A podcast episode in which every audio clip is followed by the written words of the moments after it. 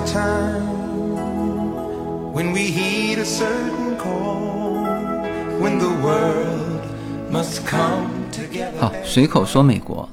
呃，那么现在的时间是二零二二年的三月十号啊，呃，那么这是一期我们周末的随口说美国的节目。呃，从春节之后啊，我是有意的啊采访一些身边的朋友，呃，那么做了一个小系列哈、呃，那么这一期呢就中间休息一下，呃，还是由我来单独做这一期的内容。对于身边人的采访，我还会做哈，呃，很快我会采访一个。我的一个同学，他现在人是在欧洲，他应该是今天他会去采访一个乌克兰的，就他在欧洲做 Airbnb 的，就今天他有有一个乌克兰的，呃，准确的说就是难民，但是他不属于收留难民的哈，因为他是 Airbnb，有人帮这个呃这一户乌克兰的居民就付了钱了，是妈妈带着他的小孩。刚刚从乌克兰出来，而他们的父亲呢还留在乌克兰。嗯，我跟他约了，呃，他如果和他的这个乌克兰的住户交流完，我们会迅速的做一期节目。嗯，其实现在欧洲很多国家在接收呃乌克兰的出来的这些逃避战争的人，很多都是就是老婆孩子先出去，丈夫呢还继续留在乌克兰。嗯，有一些是参加战斗，那有一些呢就是做。普通的工作啊，我在我们的群里面看到一个，应该是 TikTok 或者是抖音的内容，就是呃一个我们华人的女孩说她刚刚经历的，她的那个 Uber 的司机就一收到钱立刻就打出去，他刚开始不知道为什么这样，就是他刚刚坐上车，然后发现这个司机不走啊，在那边快速的手机在那边操作。啊，后来才知道是转账啊。他之前以为这个司机有点什么问题，但后来才知道他是每做一单生意啊，不是说呃，比如说今天结束了，把今天的钱全部打出去，不是的。他每做一单生意，收到的一笔钱立刻就打出去。呃，他被震撼住了，因为在和平年代的，就你想象不到是这样的一个一种生活哈。当然，大家知道为什么他要。一收到钱就打出去哈，他说他不知道下一秒钟他还在不在这个世上，嗯，所以我们无论有什么样的立场，但都不希望有战争啊。就是当你当你直接接触到战争的时候，你才知道会造成什么。呃，关于俄罗斯跟乌克兰的战争呢，我们就这一部分的内容会全部放在我们的会员专区啊。同时，我们每周呃至少现在有两次的。呃，会员的直播，那原先是周末有喜马拉雅的公开的免费直播，呃，但是现在没有办法做这种公开的直播，嗯，这个属于新闻嘛，喜马拉雅是不允许，或者说公开的平台是不允许说的，呃，当然可能允许单方面的立场的表达，啊，呃，总之呢，我上上周啊，就是播了十几分钟就掐掉，然后我又开起来又播十几分钟又掐掉。呃，那也就是说，这个事情是没有办法说了。那你说找其他的话题呢？呃，现在其实无论是在美国还是在欧洲，应该所有的头版头条都围绕着俄罗斯跟乌克兰的战争，因为这个事情非常大，它不是一个局部的战争啊。正像德国总理说的，就是欧洲享受了八十年的和平，那非常遗憾，现在又一次进入了战火纷飞的时候。呃，然后这个战争对于全球经济的影响和打击，所以你现在无论是在新闻类的媒体，或者是在财经类的媒体啊，全部是这个头版头条，所以我们好像没有办法脱开这种氛围去谈其他的话题，那么我就只能把这些内容全部塞进我的会员专辑。呃，我会员专辑主要的内容是放在我自己的小程序哈。啊，所以这个是不受影响的。然后同步到喜马拉雅上呢，就是喜马拉雅的这个订阅的人数不多，所以说播放的量也不大。所以这一块，反正我现在在会员专区上的聊这些是可以聊的，反正没有被下架。每周两次的会员直播，同时再加上两期的会员的音频内容。非常密集的在说。那么这期周末的节目，那我也选了很久这个内容哈，因为尽量不要去碰呃这种战场的情况，所以呢，我选择了就跟乌克兰战争相关的经济类的话题，我们来聊一聊关于全球化的话题。呃，之前我们一说起全球化，基本上是聊全球化的正向的话题。哎，全球化又更进一步啊，如何更好的全球化等等等等。但是这一期其实我们在聊一个，你当然可以说成是一种担心啊，担心的意思就是说它还没发生，但事实上已经发生了，就是全球化的倒退。我今天看到很多资料都提到了呃这一种倒退。呃，有一些文章用的词叫分崩离析，当然也有一些把它称之为叫进一步分裂。呃，无论怎么描述哈，我们今天来聊一下，我们非常遗憾的看到全球化正在倒退。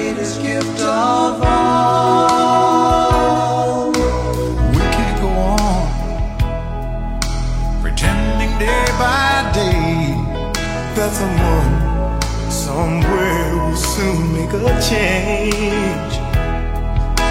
We are all a part of God's great big family. And the truth, you know, love is all we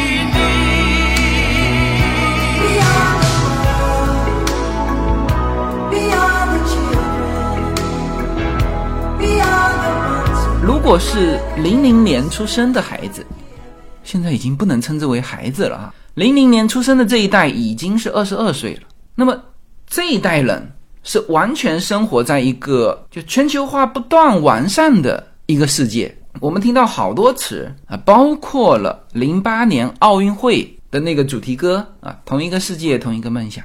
是的，全球化发展到最高的水平，就是出现在二零零八年。呃，有一个数据啊，就是整个世界啊，各个国家的出口。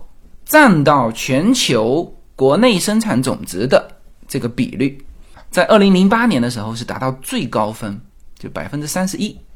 这个是所有的国家哈，它出口的东西占到它自己国家的，就各个国家全加起来百分之三十一。而到了二零二零年，这个比例啊已经降到了二十六。那么二零二二年肯定更低啊。而出生在八零年、九零年之后的啊，这个都不能叫孩子了哈，就是就再往前靠的这两代人，嗯，总体上他也是生活在就是大家都往全球化迈进的这个趋势当中啊，所以才有你像嗯叶子的很多闺蜜啊，她们都是在九零年代就读书的时候。来到美国是吧？那现在接近三十年过去了，都从小女生现在已经到了啊，自己的小孩都出来了啊。他们在回忆当初的那个氛围啊，说这个迈克杰克逊唱的那个《We Are the World》啊，就他回忆起那个氛围是非常好的，就是大家都往一个方向去努力的那种感觉呃，那这个不是他个人的呃一种感受哈，呃，实际上也是一种全球化的。这个趋势带来的一种氛围。我们现在说起全球化，大家有一些可能会以为说，哎，这个是不是就天然就应该存在？呃，不是的。呃，如果我们是以这个贸易来看待全球化的话，本身这个 WTO 的世贸组织于一九九五年才成立，呃，这是一个冷战结束之后啊，对于一个世界团结在这种自由贸易、市场开放。和日益增长的全球民主的一个理想背后的一种一种氛围，非常乐观、情绪高涨的一种氛围。那么，如果你加入了 WTO，那么在里面的所有的成员，啊，叫做一视同仁的向其他所有的成员提供相同的贸易条件啊。所以，如果我们真正的说，哎，什么时候提出叫一个世界的这个想法，其实是从全球化，就是。其实这种全球化是，就从贸易这个角度，你可以把它从一九九五年开始算起。你像这位全球贸易历史学家，他专门研究这个全球贸易的。那这位历史学家叫欧文，他就说了，他说到了一九九五年，我们对事物才有了一个世界的看法。什什么叫一个世界呢？就是没有不同的制度啊，全球形成了一个世界贸易组织，然后形成一个全球的价值链、全球的供应链，它有自己的一套规则，然后一切都是一体化的。嗯，然后我们查了一下数据哈，就是这个全球贸易，的 WTO 的数据，其实在二零一零年的时候才零点一三 trillion。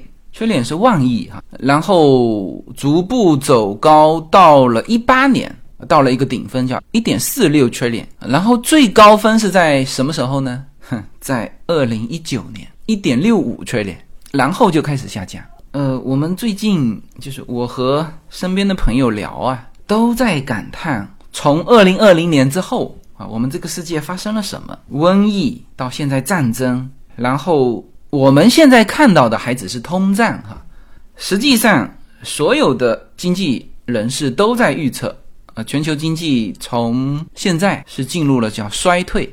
那当然，以前一直在说啊，这种衰退是之前是因为说是疫情引起的啊，疫情造成的供应链啊，然后之后是说呃供应链的问题引发通胀造成的全球经济的衰退。好，那现在又加上战争，战争再一次推高了油价。那像这种大宗商品啊，所有的啊贵重金属，俄罗斯它就大宗商品最最集中的几个，一个就当然是石油嘛。俄罗斯是呃出口石油最多的国家，呃原来是美国哈，都不是沙特阿拉伯啊，沙特阿拉伯原先就只能排在第二位，原先第一位的是美国。之后是因为美国控制这个碳排放，所以后来一直是俄罗斯是石油出口大国。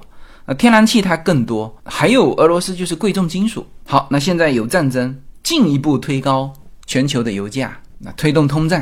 呃，然后之前说的这个，比如说疫情，感觉是暂时的，当时大家都在说这是暂时的。然后供应链啊也是暂时的。好，那现在战争啊，战争一开始。所有人都认为是暂时的闪电战，是吧？二十四小时拿下基辅，现在已经第十五天了。而且从目前他们谈判的这个效果和这个具体的内容来看，他们不是在谈停火，只是在谈这个什么平民撤离的通道。单单平民撤离的通道都谈不清楚，因为俄罗斯要求必须从白俄罗斯跟俄罗斯那个方向走，所以就就然后两边说。就第一次跟第二次谈判的时候，的确是有把两边的停战的条件都都摆出来，完全呃没有一条能够能够谈的，就是你的上限就是我的下限，所以从目前来看，这个战争是停不下来的啊。所以我在和身边的人聊这几年发生了什么的时候，大家都在摇头。而我们在二零一九年的时候，就是我回中国开那个新书发布会，大家聚在一起。我们一起聊的那个话题是活成喜欢的自己。我跑了十三个城市，跟大家在一起非常开心。我这几年一直在希望说能够疫情停止，我能够回去再跟大家聊什么都开心。但是现在很可惜哈，呃，愈演愈烈。我们原来觉得说，哎，那美国差不多了。美国是十四号，过几天小孩上学校的那个口罩令就解除了。嗯。前一阵子，Omicron 出来的时候，就 UNA 他们学校要求戴两重口罩，或者是 N95 的口罩。哎，后来过了一阵子，只要求戴一重口罩。然后前几天他说三月十四号开始不用戴口罩了。我说啊，我说这个回头那一天我一定要帮你们拍一个照。他们还觉得这个不是个事儿啊。其实对于我们来说，经历了这两三年啊。就他们把口罩脱下去的那一刻，我一定要拍一个照。就是有的时候我们身在其间的时候，不感觉什么样。嗯，就像当初疫情来的时候，谁也没有想到全球疫情反反复复翻来覆去，是吧？搞到现在，我今天听到说，呃，上海分了好几个地方，是吧？我们本来在想，美国如果结束，那全球就结束了。那现在还没结束这个事情，是吧？然后战争，然后这个通胀。如果从经济周期来说，这个美林时钟指到通胀的下一个阶段是通缩，然后才回到这个呃这种复苏。所以你不是从通胀就能够直接指针啪打到这个复苏期的，因为原先如果你是从暂时的角度上来说，那如果解除，它会逆时针往回走。那就又回到成长期，是吧？那你现在很明显不是暂时，那么你继续往下走，你必然要迈过那个漫长的叫通缩，叫经济衰退期。然后大家都知道的这一阵子，不太清楚国内是如何来说这个，就是对这个核战争的这个这个担心是什么样的啊？因为收到的信息不同，但呃，我们或者说前几天，或者说当下，其实还在担心这个事情会不会演化成就不可收拾的地步。什么叫不可收拾？那就是越来越多的国家参与进去了。然后就有可能是核战了。我们在聊这些的时候，我是不，我是又一次想到那位原来是叫做叫做娱乐性话题，就开玩笑才会说到的那一位，在二零一九年夏季的时候，在网络上发表一些内容的那个 KFK，就是来自二零六零年的那一位啊，他说自己是从二零六零年的六月二十二号。穿越到二零一九年的六月二十二号的那个未来人，呃，就是我印象非常深的，就是那一句嘛。别人问他，你为什么一定要回到二零一九年？你为什么不去这个一九多少年？然后 KFK 的回答是：呃，从我们历史中读到啊，二零一九年是人类最美好的一年。他还写的特别清楚，上半年是你们最美好的一年，下半年就进入动荡。然后他说，二零一九年是人类转折的一年啊，这个话我记得特别清楚啊。到到现在为止，我都认为这个是一个呃，就是恶作剧啊，虚拟的人。但是就是这个话一直让我，就是如果我们一直走不出这种困境啊，就是这个全球人类一直走不出这种困境，那这个家伙的话就一直在应验啊。那当然，他还说了一句，嗯，大家。叫娱乐性的参考哈，别人问他在二零六零年你买得起房子吗？就问这个 KFK，KFK 说二零六零年房屋不是贵重物质啊。他说他出生的时候房子就已经不是贵重物品了。但老人们聊天的时候说以前的房子很贵，但是我很难以想象。呃，这个大家娱乐性的参考啊啊，所以。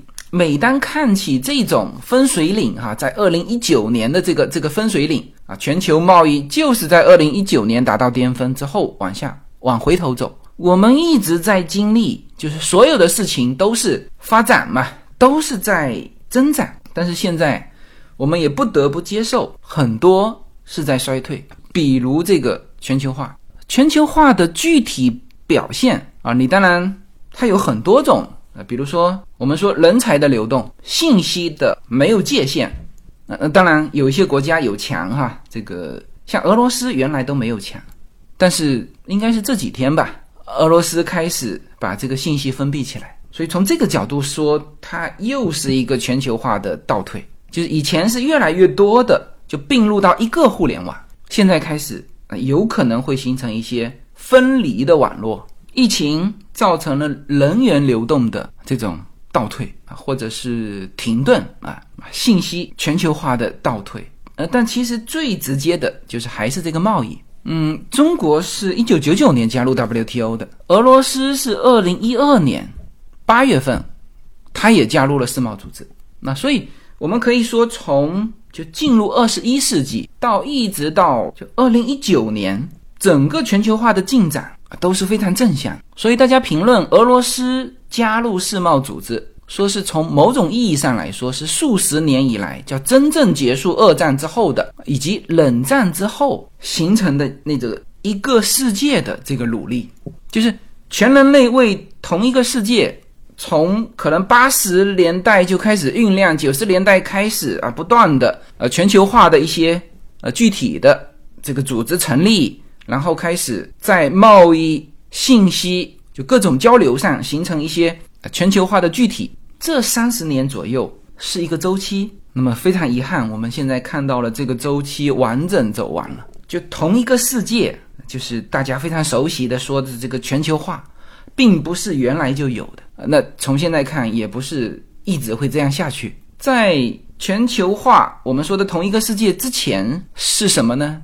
世界是分成三个世界的，大家有有这个印象吧？当时还不是呃我们的领导人分的哈，是一个经济学家，他把全球的经济分为第一世界，就是美国、西欧、日本，还有这个就是所谓的发达国家，然后第二世界是苏联集团，那他当时是把中国也并在第二世界，还有第三世界就是不结盟国家，还有以及这个亚非拉的一些国家，其实原来是三个世界。那后来的情况就是苏联解体，然后首先是它的成员国争相加入世贸组织，爱沙尼亚、拉脱维亚、吉尔吉斯坦、格鲁吉亚、立陶宛、摩尔多瓦，这都是在一九九九年到到二零零四年。你看，格鲁吉亚是零零年，立陶宛和摩尔多瓦是零一年，亚美尼亚是零三年加入世贸组织，然后零四年波罗的海三国加入欧盟，然后当初。俄罗斯是也想加入的，就是他都申请过。呃，一个是北约，北约单单在普京手上申请了三次，原来叶利钦还申请过一次。呃，那当然除了北约，这个普京也申请加入世贸组织。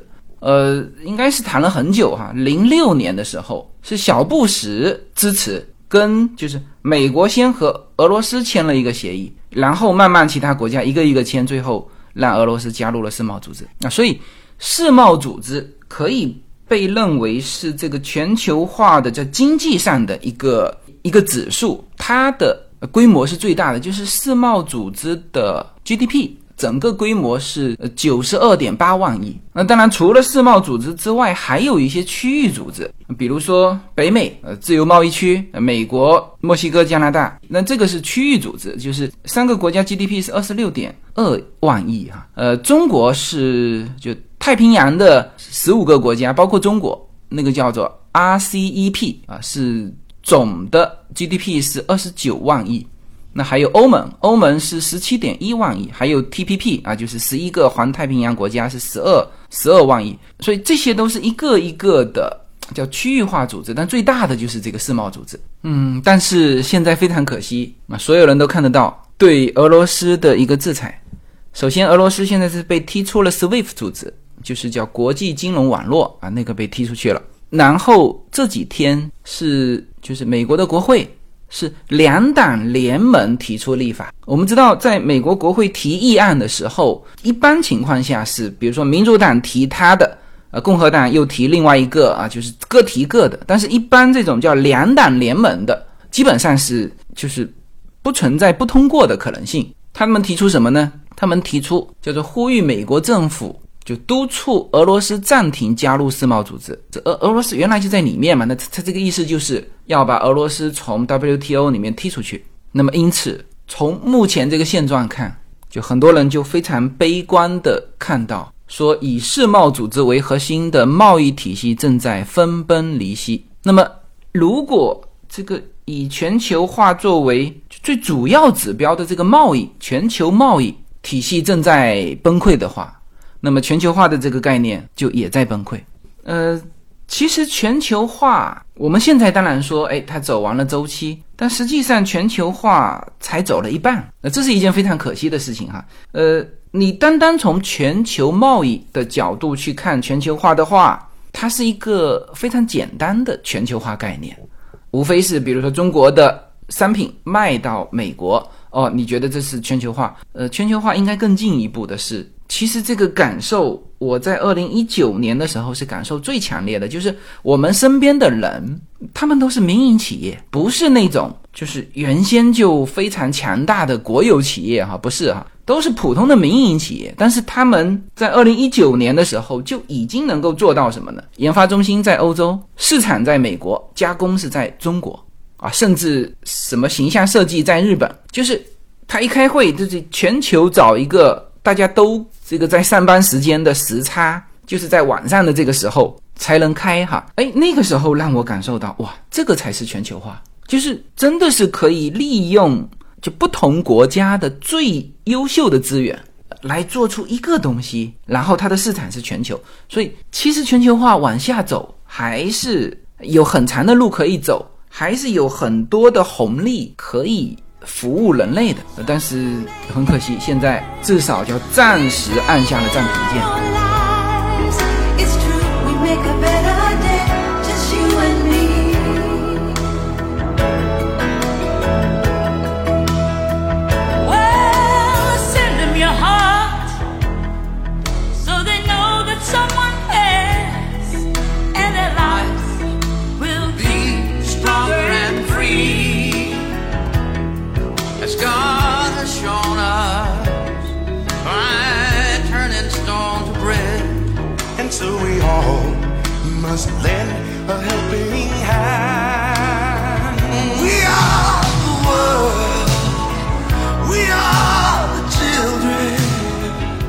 你可以追溯，就是这个大家对于全球化的怀疑，或者对于全球化的不满，当然不是从什么二零二零年开始的。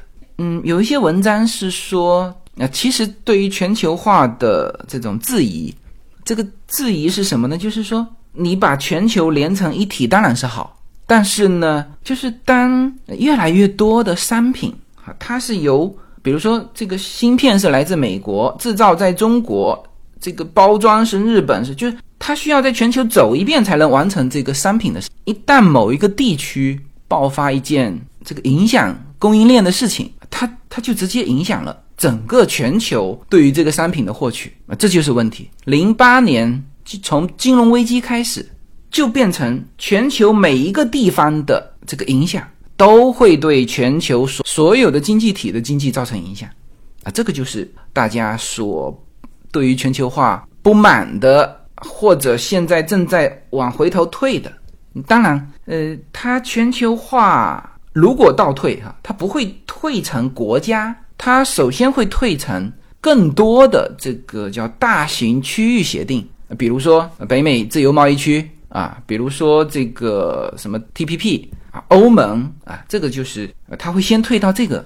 那么从具体商品，有的时候你可以说这种呃区域化的也就够了。嗯，就是我我没有必要做一件东西，一定要从中国到欧洲是这么远，是不是？那比如美国需要的东西啊，是不是可以在墨西哥加工，是吧？在加拿大研发啊，这个都都还可以啊。但是呢，有一些，比如说科技的啊，通信技术，就各种现在的我们我们说的这种平台，那它一定是要以全球作为一个对象，全球市场作为一个对象。所以从这个角度上来说，呃，我们现在正在亲眼目睹全球化的一个一个倒退。呃，我们现在从俄罗斯身上看到，当时在中美之间，我们常常听到的一个词叫做脱钩啊。那么现在在俄罗斯身上，我们看得非常清楚，什么叫做脱钩？嗯，从到今天吧，几乎所有的这种全球性的公司、跨国公司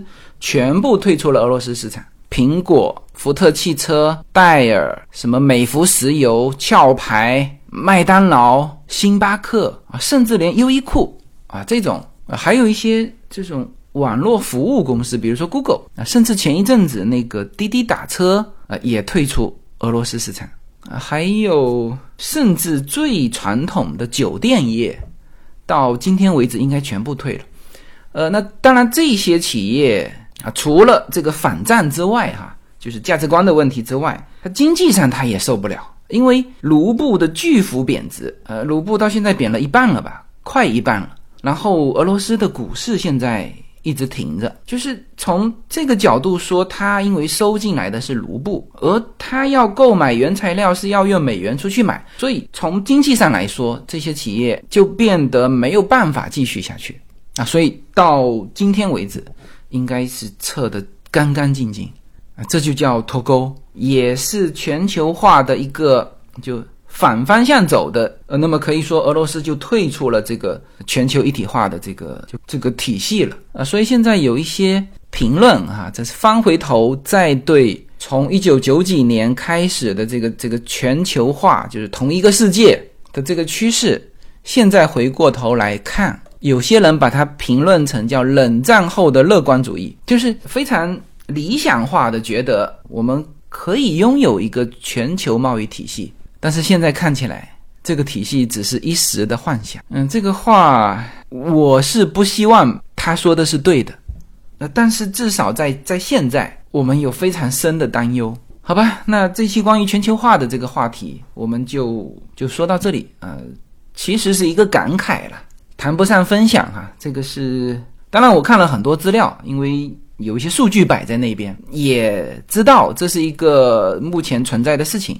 但是更多的还是我个人的一种感慨，就是感觉哈，就前几天还在我们在聊各种科技的全球应用的时候，呃，包括我最近还看很多这种全球关于就共同为这个减少碳排放做努力的时候，我们还看到很多新的科技应用在呃新能源的一些应用，那其中就有包括这个建设一个跨世界的电网，就是很多很多我们的理想是要是要靠全球去实现的。